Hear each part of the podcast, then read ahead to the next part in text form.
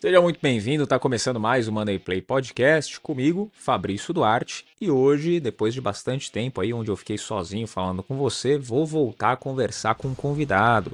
A gente vai trazer um trader profissional com mais de 10 anos de experiência no mercado. E, pô, é interessante a gente conversar com um trader, porque apesar da nossa estratégia, o que a gente levanta aqui já, desde todos os episódios que você acompanha no Money Play, é, sobre geração de valor ao longo prazo, né? Fazer uma estratégia mais pensando na, no crescimento patrimonial, pensando em você conquistar a sua independência financeira, mais para longo prazo, planejamento até mais conservador, a gente pode dizer é importante a gente conversar com o pessoal que está na outra ponta, né? Com os traders que vão ter um pouco mais de volatilidade ali, acompanhar o mercado no dia a dia. Então, antes da gente partir para esse bate-papo, já deixa o seu like, já se inscreve, você que ainda não é inscrito aqui no Money Play também, e, claro, não esquece de compartilhar esse episódio com aquelas pessoas que querem saber, assim como você, o que, que aconteceu com os traders, né? Então, acompanha comigo esse bate-papo logo depois da vinheta, que é com isso que a gente vai começar. Então, aqui com o Cris na atividade, mais uma vez aqui no Money Play. Seja muito bem-vindo, Cris. Tudo bem, Fabrício? Como é que tá? Fala pessoal, como é que tá? Tudo bem? Tudo certo, graças a Deus. Vamos lá, Cris, vamos lá que o assunto é tranquilinho, né? Como sempre aqui. A última vez que você veio aqui, a gente falou bastante sobre o day trade, sobre a profissão trader. A gente vai falar um pouquinho sobre isso também. Né? Mas só para apresentar, a Cris é analista CNPT, é trader profissional, então, bom, ninguém melhor do que ele para poder falar sobre o que a gente vai conversar hoje. É. Cris, eu queria começar contigo uma pergunta sossegada, tá? É, que a gente viu ali em 2019 é uma febre de traders, o pessoal incentivando muito day trade, muita gente até mesmo aqui no YouTube falando sobre ah, o day trade.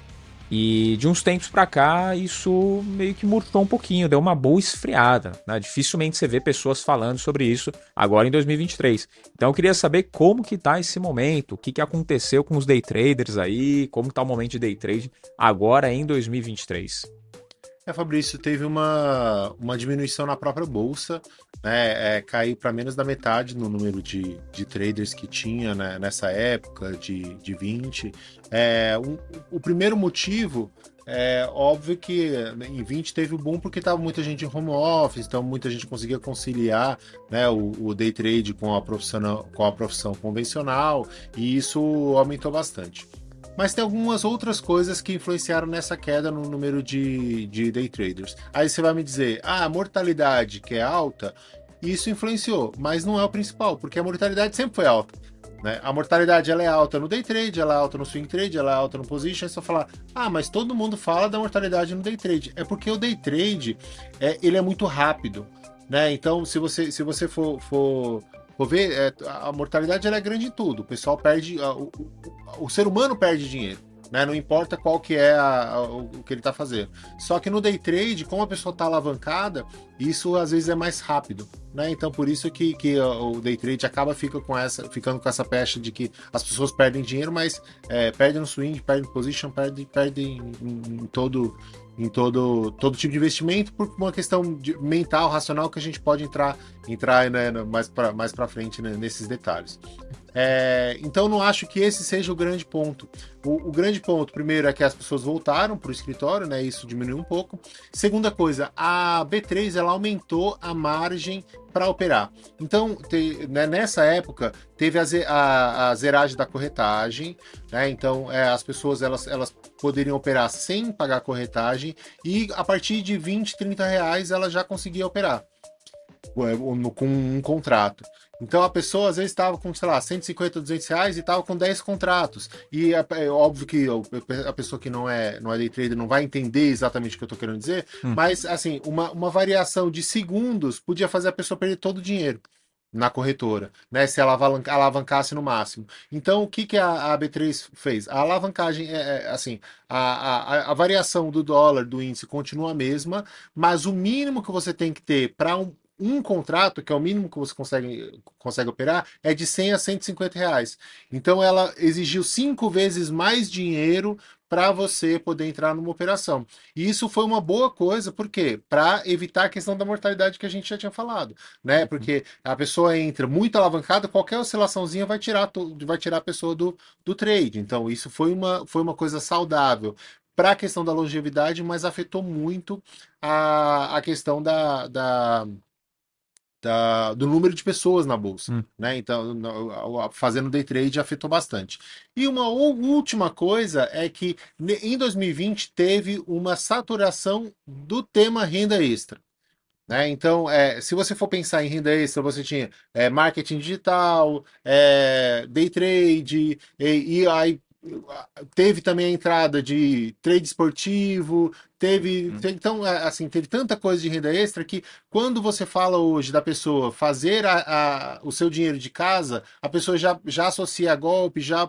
E, e tá, nem tá errado, porque muitos golpes aconteceram, tem muito, muito picareta, muita gente, inclusive no day trade, que, que, que vai tentar tirar seu dinheiro, que vai tentar te vender sonho. Isso tem no day trade, tem no marketing esportivo, tem no marketing digital, tem no, em, em todo tipo, né? Então, é, você tem sim que tá com o pé atrás, ver se a pessoa é séria, ver quanto tempo tem de fazendo aquilo lá, ver os resultados que os, que os, os outros alunos têm de verdade, né? Então você tem sim que, que, pensar. Então teve uma saturação é, por conta disso. Isso tudo eu acho que, que envolveu bastante, né? Afetou bastante o day trade, principalmente no mercado brasileiro.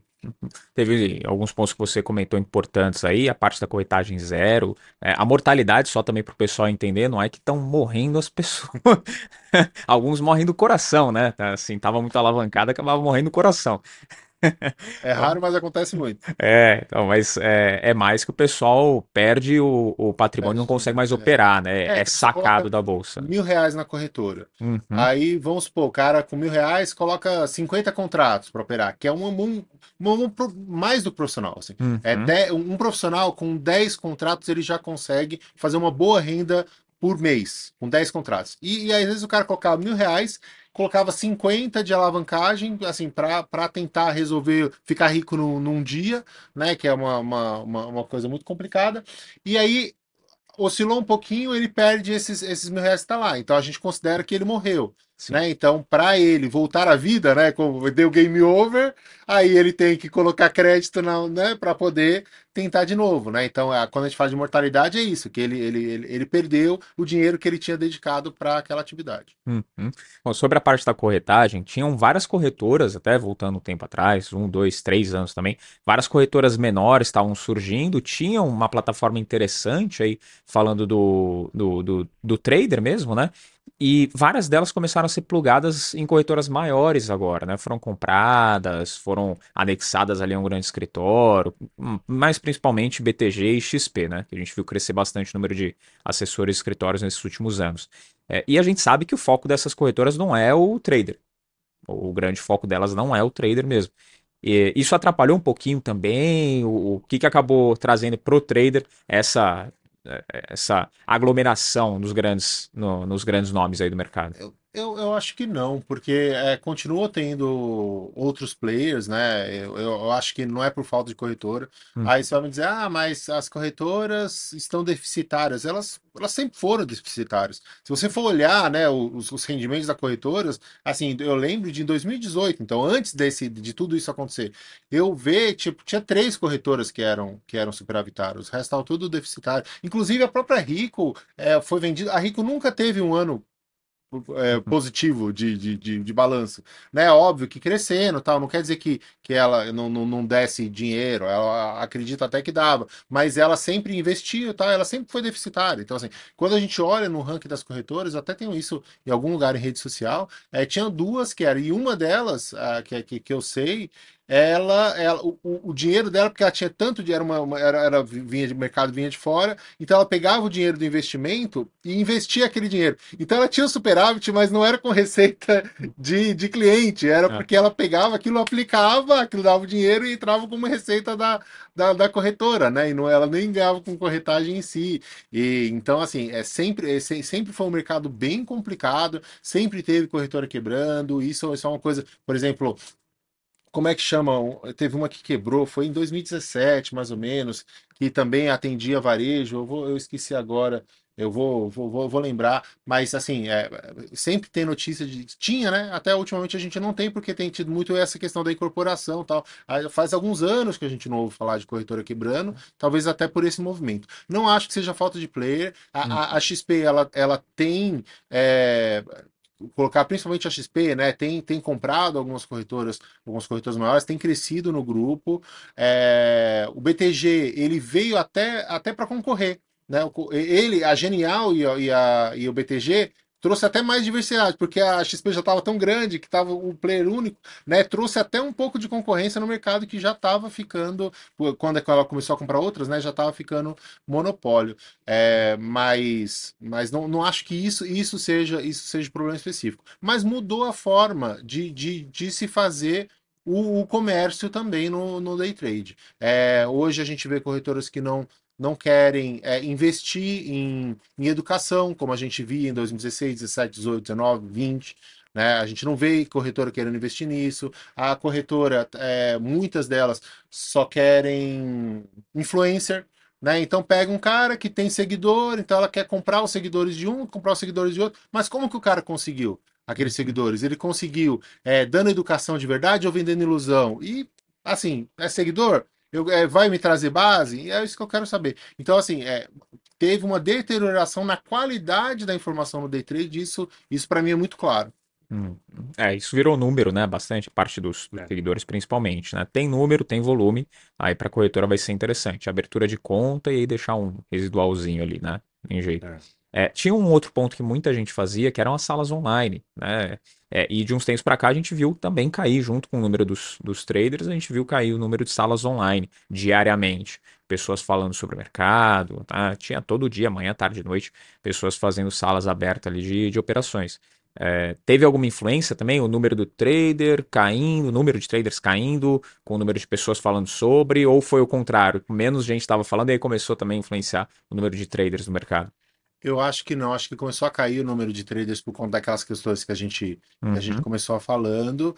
É, eu tenho até hoje, né? Inclusive a gente está com o mercado internacional também. Quem quiser ir lá, youtube.com.br crise na atividade, que é o meu, meu canal no YouTube, a gente tem uma sala e continua lá, mas hoje ela é independente. Né? Como eu falei, é, a, a, a, a comunicação mudou muito e como é custosa a a manutenção de uma sala ao vivo, porque você tem que ter, para ter uma sala ao vivo, você tem que ter o quê? Três profissionais durante um pregão todo. Uhum. Né? Então, como é custosa uma sala ao vivo, parece que é muito mais o caminho mais rápido, né? É esse realmente do influencer, pega um influencer, abre conta e tal. Então, isso começou, começou a mudar. Acho que é, diminuiu sim o número, mas eu acho que não é esse, é, é esse o grande motivo. É mais pela mudança de visão de algumas corretoras, né? Que pararam de investir no educacional e, e aí. É, muitas, muitas salas é, pararam, pararam de acontecer por conta dessa falta de investimento das, das empresas mesmo.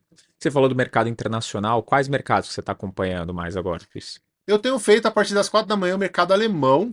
Eu estou acordando todo dia cedinho, quatro da manhã para fazer o uhum. mercado alemão. Aí a gente faz o, o, brasileiro junto com o americano, né, das, das nove até uma da tarde. Uhum. A gente acompanha porque dez e meia tem um, um boom de volume. E a grande questão é que, como teve essa, essa queda do, do, da, do volume do, do day trade, começou a ficar mais difícil ter operação no índice no dólar. Então a gente ficava muito tempo parado, entendeu? E aí, quando eu, eu, eu, eu trouxe mais ativos, a gente está tendo mais operação. Às vezes ficava uma manhã toda sem ter operação, porque eu não, não, eu não, não tô aqui para falar, ah, vamos girar. Eu não quero girar, não, tenho, não ganho nem corretagem, nada, nem, nem eu sou independente hoje, nem ligado à corretora eu sou, né? Então eu só opero quando tem probabilidade a nosso favor, que afinal de, é isso que a gente faz, né? A gente opera probabilidade, não sei certeza, ninguém sabe para onde o mercado vai. Mas quando acontece isso, tende a acontecer isso, né? Então é, é, é probabilidade só. Então, ó, isso tem um padrão, isso aqui é bom, vamos operar. E como tinha pouco movimento, estava tendo muito pouco padrão. E aí, quando eu comecei a colocar Nasdaq, Dow Jones, né, já começou a melhorar. A gente pode operar é, Apple, por exemplo, né, já no day trade. Uhum. E aí tem uhum. índice dólar. Então, vai aumentando o número de ativos para operar. E isso ajudou bastante. Né? Lá nas quatro da manhã eu opero o alemão, o índice dos, da Inglaterra, da França, é, da Holanda, algumas ações como o BASF, que eu nem sabia que tá, tinha ainda, tá, tá tem BASF, Santander, é, tem, então, é, aumentou no nosso leque, né? E também às 10 da noite, o, o Vanilson e o Ed, porque não dá para fazer os dois, né? Porque se você vai, vai estar online 4 da manhã, não dá para fazer o das 10 da noite. o Vanilson e o Ed têm feito o mercado de Hong Kong, Japão, né? Então, é, são, são onde está o dinheiro, né? Estados Unidos, é, a Ásia, o Europa e a gente também faz o Brasil junto com os Estados Unidos, né? Porque dá o horário. Uhum. Então é isso que a gente tem que a gente tem acompanhado e, e, sempre dizendo: ah, tem quem eu opero. Não é assim, você tem que conhecer. Então, assim, o Cris tá todo dia olhando o mercado alemão, vendo que o, merc o mercado de o, o índice é, da Inglaterra, como que ele oscila, qual que é o horário que ele costuma ter volatilidade, quais são as estratégias que funcionam nele, que é diferente do índice, que é diferente do dólar. Então, assim, o day trade você tem que ter intimidade com o ativo. Então é importante você que você, você que tem interesse em fazer day trade, que você escolha o horário do dia que você vai fazer para você ter uma amostragem. Então, ah, Cris, eu posso das 9 às 11 da manhã, que eu, eu consigo entrar às 11 no, no trabalho, então é para mim é tranquilo. Então, beleza, todos os dias das 9 às 11, vamos, vamos dar uma olhada no mercado. Ah, todo dia das 4 às 6, né, que é esse mercado, 4 às 6 da manhã, que é esse mercado europeu. Todos os dias das 10 às 11 e meia, que é o mercado asiático. Então, tenta achar uma faixa e aí a gente vai te ajudando, acompanhando e tem a intimidade com esse ativo. Mas aí tem um ponto, Cris. Tem muita gente que, às vezes, até aqui acompanha o nosso canal também, né? médico, engenheiro, advogado, e tem a função principal dele, tem, trabalha normalmente horário comercial, médico faz plantão, então às vezes vai até mais longe do que isso. É, e esse cara muitas vezes quer fazer o, trade, né? Quer viver ou swing ou day trade mesmo. Fala, pô, não, vou fazer aqui a operação e conciliar com o meu trabalho e vou meter 5% ao mês sossegado. É, que eu já ouvi pessoas falando isso, né, conversando comigo, e que era muito simples, porque justamente ouviram alguém falar aquela promessa ilusória, ou influencer, enfim. E o cara quer conciliar. O que, que você acha desse cara, desse perfil que acredito que dá mesmo para ter esse sucesso, reservando essa uma horinha por dia só, mas que, cara, não dá para estudar a fundo porque ele tem outra profissão. Tá? O que, que você tem de pensamento a respeito? Eu sou, eu sou advogado e mestre em direito, né, Fabrício? Hum. Eu, eu dava aula em faculdade full time e, e advogava, e eu vim para o mercado financeiro é, eu, eu já estava querendo investir, normal, né? Você vai, vai fazendo a, a escadinha, né? Então você começa com a renda uhum. fixa, aí você vai para renda variável, né? E você vai, vai fazendo a escadinha. E eu caí no day trade quando eu vi que eu era muito vulnerável no meu trabalho, que eu de, dependia do meu chefe. Se meu chefe me mandasse embora, eu estava ferrado, não tinha o que fazer né? Então, é, eu comecei a, a, ver isso como uma opção e aí eu mesmo fui fazendo gradativamente, diminuindo as horas na faculdade e aumentando as horas. Então, é, para a pessoa que é, quer vir para o day trade, é uhum. importante você também fazer isso, reservar a hora, continuar com o dinheiro que você já recebe e, e que essa renda venha aos poucos. É, quando você fala 5% ao mês, a gente tem que entender que o day trade não é igual ao investimento. Tem muita gente que nem coloca na mesma categoria de investimento. Né? Então, day trade é você você trabalhando seu dinheiro e o investimento é o dinheiro trabalhando por você. São conceitos, né? Na matriz já está diferente uma coisa da outra. Então é você trabalhar seu dinheiro. Se é você trabalhar o seu dinheiro, comece com pouco. Eu costumo dizer, coloca mil reais para você começar. Ou no caso de, se você for operar lá fora, é, 200, é 300 dólares, por exemplo, você começar a operar lá fora. Então, 300 dólares ou mil reais. Ah, Cris, mas eu tenho um milhão. Cara, que bom, graças a Deus você tem um milhão. Vamos investir, então, 999 mil e os outros mil a gente traz para o day trade, porque você vai trabalhar seu, seu, seu dinheiro. É muito mais fácil você trabalhar mil reais do que você trabalhar 100 mil reais, do que você trabalhar um milhão de reais. Por quê? Pela questão emocional, que é onde a maioria dos traders pecam. É, na questão emocional. Então coloca mil reais. Quando você pegar desses mil reais e transformar em dois mil reais, aí você dobra a mão. Quando você pegar esses dois, transformar em quatro, aí você dobra a mão. Ah, Cris, então eu vou grandão para. Não, vamos pequeno. Com dois. Lembra que eu falei do cara de 50, 10 contratos? Tem nada a ver, vamos com dois. Com a mão mínima. Né? Então, aqui, é, para, o pessoal ter uma ideia, eu costumo fazer um esquema com no máximo que você vai perder no dia, em torno de, de, de 100 reais. Tá? No máximo que você vai perder no dia, em torno de 100 reais de 50 a 100 reais, o, o plano inicial. É, então você tem, ah, 50, 100, 50 reais para mim é tranquilo, ótimo, que seja tranquilo. Pega esses mil, transforma em dois mil. Com uma mão mínima, você já está pronto. Quando você faz mil, dois mil, você já está pronto. Você só vai fazer o quê? Dobrar a mão. Aí do, dos dois você faz quatro, aí dobra a mão. dos quatro você faz oito. Então, o, o que você precisa são os mil reais. Os outros, o resto, o dinheiro que você recebe lá do, do, do seu trabalho, vai para pagar suas contas, para você não ter a responsabilidade de tirar o dinheiro no day trade, porque isso vai atrapalhar a sua cabeça. Você vê que tudo é para a sua cabeça. A sua cabeça é o uhum. nosso ponto nevrálgico ali, é a coisa mais delicada do trade.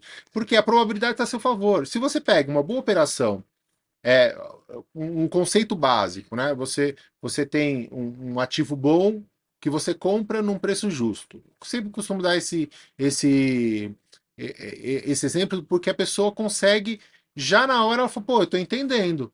Ah, eu, eu tenho um ativo bom. Não importa qual o motivo que você acha que ele é bom, ele tem subido. Então, se tem subido, as pessoas acham que ele é bom. No preço justo, como que eu vou calcular o preço justo? Cada pessoa tem uma forma. Você pode usar uma média, pode usar um preço por lucro. Cada pessoa, cada forma de operar, você tem um preço mais negociado do dia. Um preço... É, pô, se a maioria das pessoas, a maioria dos negócios era naquele preço, ele é um preço justo? É.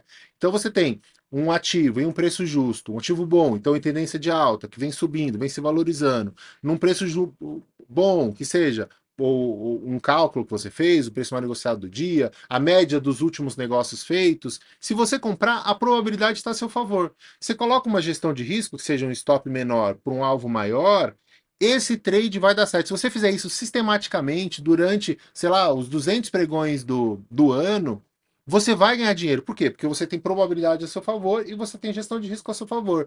Então, esse não é o nosso problema.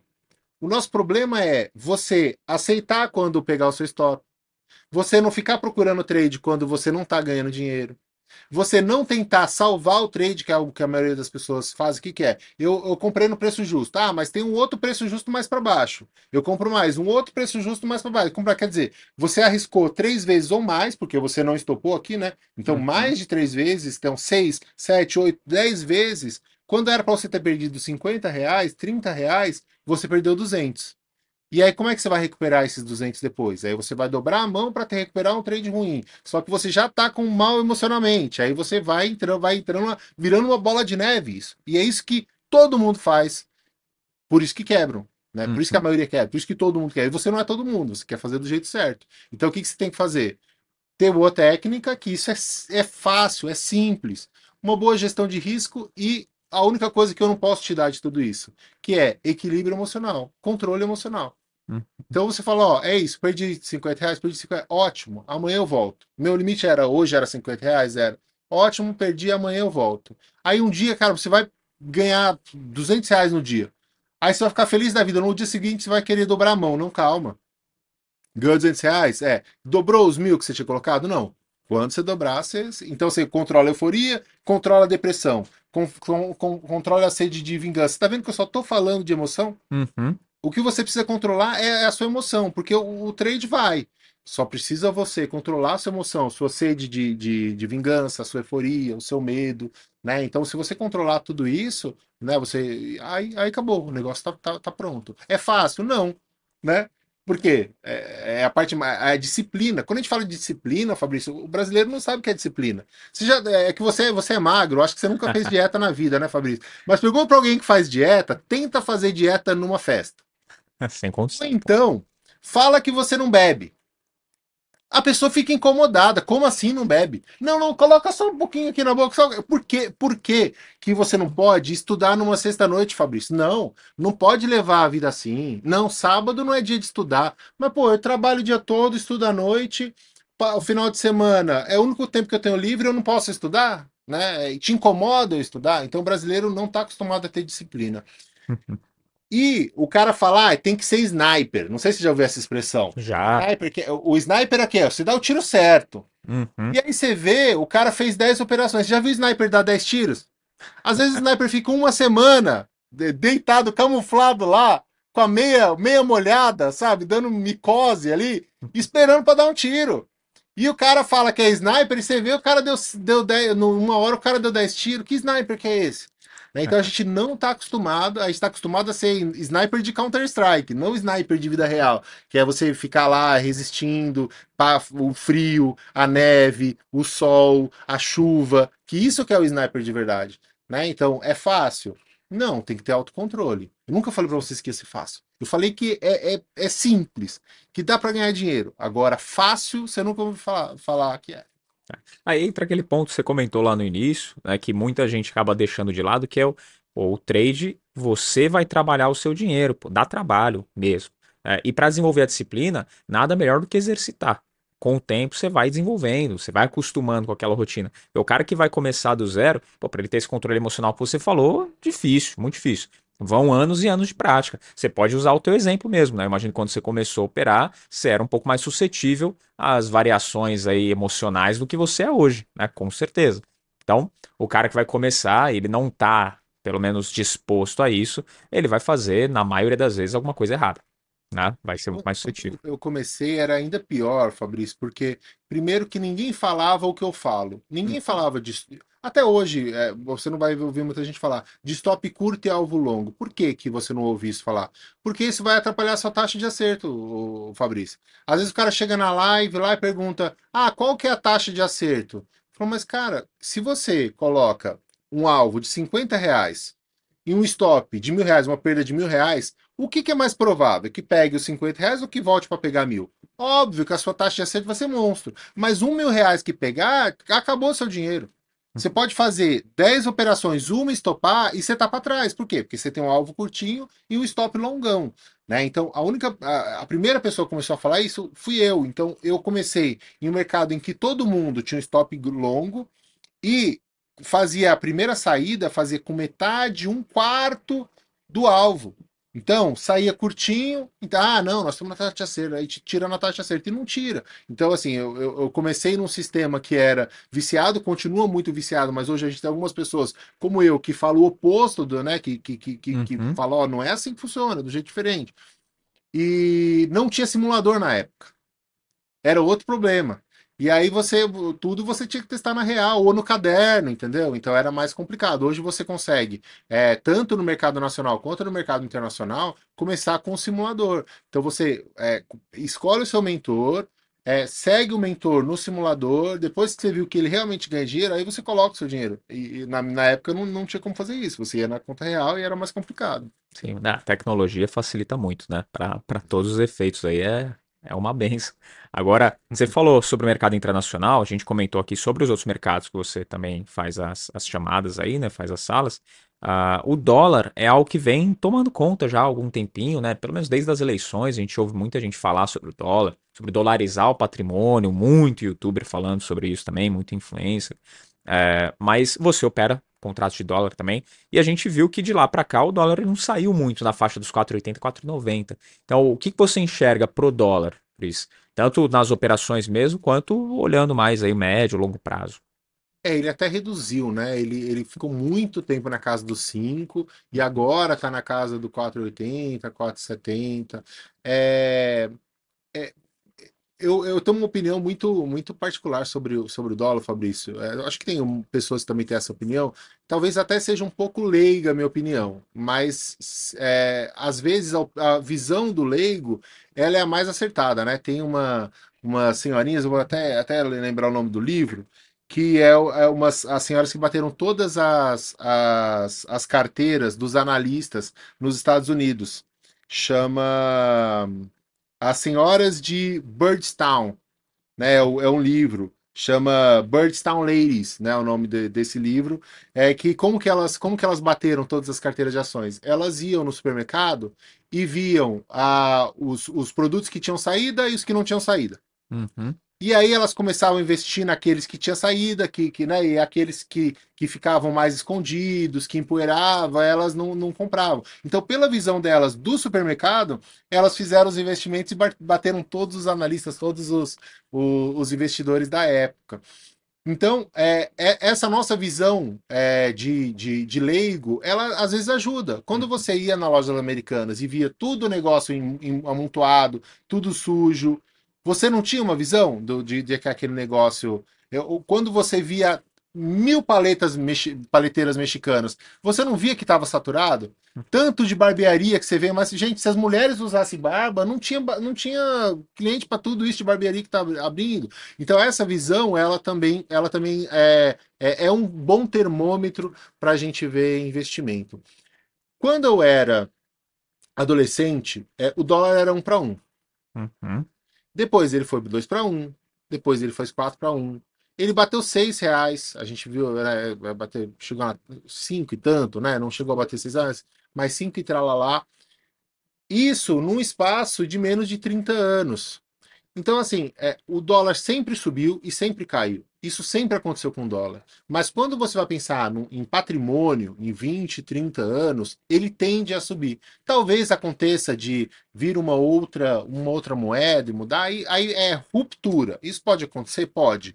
Mas isso, é, essas rupturas não dá para gente, a gente é, prever. Então, você ter alguma coisa em, a, em dólar na, no seu patrimônio alguma coisa em dólar, dolarizado, e não precisa necessariamente mandar o dinheiro para fora. Você uhum. pode, por exemplo, eu tenho na minha carteira o, o SP500 em forma de, de ETF. Né? Então você pega o SP500, está aqui no Brasil mesmo, você é em ETF, não, não precisa mandar o dinheiro para fora. Agora, se você quiser mandar o dinheiro para fora, também pode, também é uma, é uma forma de você fazer. Hoje é muito, dá para você mandar por Pix né, muito mais fácil. Antes era remessa, era um negócio complicado, só alguns bancos faziam. Hoje, por Pix, você já consegue mandar dinheiro para uma grande corretora. No, lá, não estou falando uma corretora no Chipre, estou uhum. falando numa grande, uma grande inglesa, grande alemã, uma grande americana. Falando é, empresa de verdade, né? Assim, empresa, empresa boa. Com, se tiver um problema com uma, um banco no Chipre, como é que você vai pegar seu dinheiro de volta? Então toma muito cuidado antes de fazer esse tipo de, de operação. Você vai processar, vai, vai mandar uma carta rogatória para citar o banco no Chipre, esquece, perdeu seu dinheiro. Né? Então estamos falando de grandes empresas que, tem, que sofrem grandes auditorias, como uma inglesa, uma alemã, uma americana, né? Que são. E para estar tá rodando lá, tem que estar tá com tudo certinho. Ótimo. Antes de seguir... Você... É, aí se você manda, eu acho uma boa, né? Às uhum. vezes acompanhar o SP, que aí você ganha é, na valorização da moeda, e, e na valorização do dólar. Né? Então, a longo prazo, você pode dobrar a sua, o seu rendimento, porque você ganha com a valorização das ações e ganha com a valorização da moeda. Né? Então, eu acho que é uma boa, uma boa, um bom investimento para se fazer sim. Bom, então, antes de seguir as orientações aí de algum influenciador de entrar em desespero e dolarizar, né? mandar dinheiro para fora, metade do seu patrimônio, né? dar uma calmada, olhar as opções aqui, sempre valeu a pena, né? Sempre é, olhar para o dólar em relação ao real, é, ao sem valeu a pena, não é. A longo prazo, né? É. Não, é, não é um dinheiro pra você pegar mês que vem. Né? Exatamente. Né? E não é de um ano para cá que, nossa, agora precisa dolarizar. Não, sempre valeu a pena não, no longo prazo mesmo, sem sentido, mas não, é para entrar em desespero. Agora você que está acompanhando a gente aqui, não esquece de deixar o like, você que ainda não é inscrito, pô, se inscreve, né? Tudo que o, o Cris está deixando de conteúdo aqui pra gente, então se inscreve, deixa o like. E Cris, tem um pontinho que eu queria saber de você também sobre análise técnica, né? Você faz análise técnica também para os investimentos. E tem muita gente, você até comentou também que a galera teve aquela conversão de, pô, sair um pouco do trade e uma enxurrada de gente procurando mais investimentos para, entre aspas, aí, viver de renda. Né? Dividendo, o fundo imobiliário deu uma explodida aí também de uns tempos uhum. para cá. Então as pessoas estão procurando bastante isso. Só que como que o cara que vai investir voltado mais para dividendos, escolher empresas que pagam bons dividendos, tem bons fundamentos também, como que ele pode usar a análise técnica para poder dar uma alavancada também na rentabilidade, para poder aproveitar uma oportunidade ali? Olha, análise, tem uma palavra que resume a análise técnica, é timing. Eu acho que é a, a palavra essencial. É, eu, eu quando, quando entrei na, na última corretora que eu trabalhei, é, tinha um research que tá, tinha lá há muito tempo e o, e o chefe do research não acreditava em análise técnica. Ele não tinha nenhum analista técnico na, na, na, no setor. Ele não gostava e falava abertamente que não gostava. E aí eu, eu comecei a conversar com ele, começou a ganhar confiança, é, começou a ver os resultados que a gente trazia, né, de depoimentos de, de seguidores, de alunos, de, de clientes e tal, e começou a pegar confiança na gente. E aí ele falou, vamos, vamos começar a colocar alguns calls de swing, e aí começou sem, sem ser, eu mandava para ele. Falava, ó, compra em tal, olha, vende em tal. E eu começava, ele não mandava para ninguém, eu só mandava para ele como se uhum. fosse valendo, né? E ele começou a ver que eu via a mesma coisa que ele, mas de uma outra forma. Né? Eu, eu não via a mesma coisa, porque eu não, eu não analiso balanço, eu não vejo é, é, as coisas que ele vê, de... mas vendo o gráfico, dava sinais bons. Ele falou, puxa, isso é coerente. Ele começou a ver, comecei a dar insights para ele, olhando o gráfico. E aí ele começou a, a entender que aquilo funciona, que é probabilidade, como tudo é probabilidade. né? É, é, a própria, própria análise fundamentalista também é probabilidade. No uhum. mercado não existe certeza, né? E, e aí ele começou a ver que aquilo faz sentido e sempre com um stop curto, um alvo longo. Eu fiz uma operação em Braskem que a gente chegou a, pegar 90% em Braskem. É, então, pegou um suporte com stop de 3 pontos, 3% de stop deu 90%. Óbvio que a gente fez parcial com 8%, fez parcial com 50% e outra lá com 90%. A gente fez três parciais e saiu um, um restinho ali com 30% de lucro. Então, é, com análise técnica, então ela te ajuda no timing. Se você tem uma outra forma, eu não tenho, tá? Eu vejo só gráfico. Uhum. Eu não, não vejo balanço, porque maqueia, é, é, maqueia um balanço, né? Tem uma, uma, uma, coisa, Fabrício, que chama assimetria de informação. O que quer dizer isso? É, nem todo mundo tem acesso às mesmas informações. Então, às vezes você vê um movimento numa ação, num ativo qualquer que seja, que quem está movimentando são os caras que têm informação privilegiada, informação na frente, são pessoas muito ricas, pessoas com muito dinheiro e que fazem o ativo andar. Então, se você for esperar essa essa informação chegar até você, já é tarde demais. Então, eu gosto do gráfico porque não se engana o gráfico.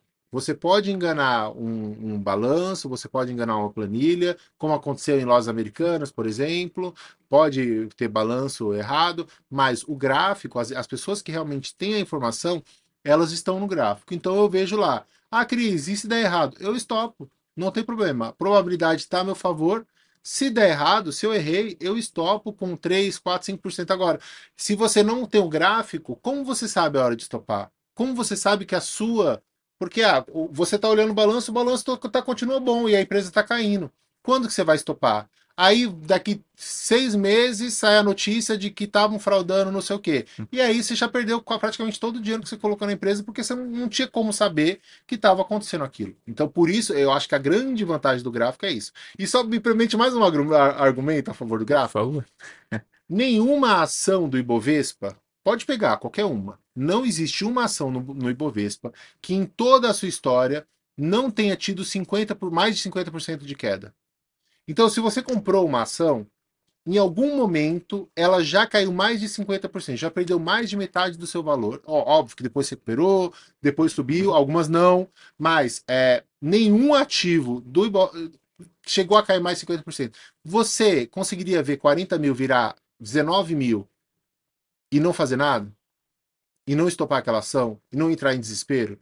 O Cris comprou lá 40 mil, caiu 5%, que normalmente é o máximo de stop que eu, que eu, que eu tomo, eu saio fora. Uhum. Qual que é a vantagem disso? Eu pego aqueles, eu peguei, coloquei 40 mil lá, aí caiu 5%. 5% vai dar aqui 2 mil reais lá do, do, do ativo, 38 mil. Peguei aqueles 38 mil, coloquei no outro que já andou e já e já tá me dando lucro. Enquanto se eu entrar com 40 mil não estopar, eu vou ficar dois anos esperando o ativo voltar nos 40 mil para pegar aquele dinheiro de volta. E nem a inflação eu descontei nesse, nesse ativo que eu tô, que eu tô posicionado. Porque quando, quando cai, é, você já viu aquele ativo perder 10 mil, 20 mil, voltou no seu preço de entrada, você não sai? Você tava perdendo, você tá perdendo um gol. Hum. Agora você tá ganhando um chiclete mascado em um, um, um DVD da Gela Duca. Você não vai sair? Você vai sair. Então aquilo, aquilo, aquilo lá não vai mais te dar lucro. Então, ao invés de pegar, é como eu costumo dizer que é como um relacionamento ruim. Enquanto você tá com essa, essa pessoa que tá com você, seu, seu namorado, sua, sua namorada, que te maltrata, que, te, que não é fiel a você, que, que, que é tóxico. Enquanto você está com ele, você está ocupando o espaço de alguém que podia te amar, te respeitar, podia te fazer boa companhia, podia dar muita risada com você, e você tá perdido nesse. Então é a mesma coisa uhum. trade. Aquele dinheiro, ah, eu tenho outros dinheiro, ótimo, mas aquele dinheiro tá comprometido com um relacionamento tóxico, um relacionamento abusivo. Acaba com esse relacionamento e entra num relacionamento bom. Né? Então, por isso que eu gosto do gráfico. Ele te dá pontos de entrada, te dá stop, ele permite que você tire aquele dinheiro e coloque num, num, num que vai te dar um dinheiro que aquilo lá não está te dando. Interessante. Aí faz também é, muita diferença a estratégia, a pessoa ter uma estratégia definida para poder aguentar ah, essas pancadas. É, é, técnica, né? É sim. É técnica. Não é, não é cassino. Ah, eu falar day trade é cassino. Se você quiser que seja, é um cassino ótimo. Uhum. E é até mais arriscado do que o cassino, Fabrício, porque no cassino você tem que apostar de novo. apostar de novo para perder dinheiro. No day trade é só você não fazer nada. Você entra, você não estopa, você deixa o negócio, vai, vai perdendo. Enquanto você tá lá, ele tá te perdendo dinheiro. Então, dá para ser, mas não é assim que a gente faz. Como a gente faz? Com técnica, com gestão de uhum. risco, aí sim funciona. Ótimo. Então, Cris, para a gente poder finalizar, só além de tudo que você já falou, né, óbvio, mas ah, em tópicos, as orientações principais para essa pessoa que quer começar a pisar no trade, mas pisar, né? Não que seja uma profissão, porque são poucos os que vão, às vezes, trocar de carreira mesmo, e em muitos dos casos faz mais sentido o cara investir para estudar para a própria profissão do que investir em virar trader, né? Gastar um tempo caramba, se ele investir num curso, ele pode ganhar muito mais na profissão dele, ao invés de ir, ir se meter ali a ser trader sem ter conhecimento nenhum e sem ter uma estratégia definida.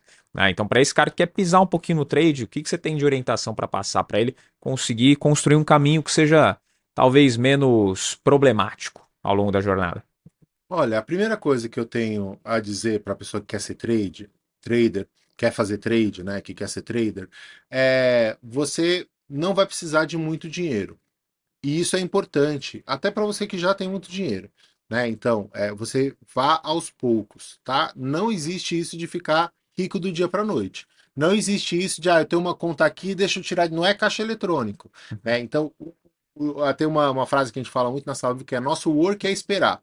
Né? Então, nosso trabalho é esperar, esperar o momento certo, esperar a probabilidade. É como se você fosse surfar. Você fica no mar, não adianta você falar, mar, vem onda você fica esperando a onda vir. Quando a onda vir, você sabe reconhecer, você pelo barulho, pela espuma, pela movimentação, você consegue ver que é uma onda.